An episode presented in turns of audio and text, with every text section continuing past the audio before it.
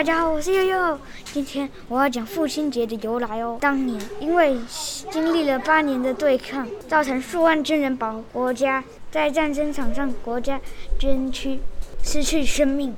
然而现在这些当中，更有不少人已经是当爸爸的人了。今天我就讲到这边，谢谢大家的观赏，拜拜。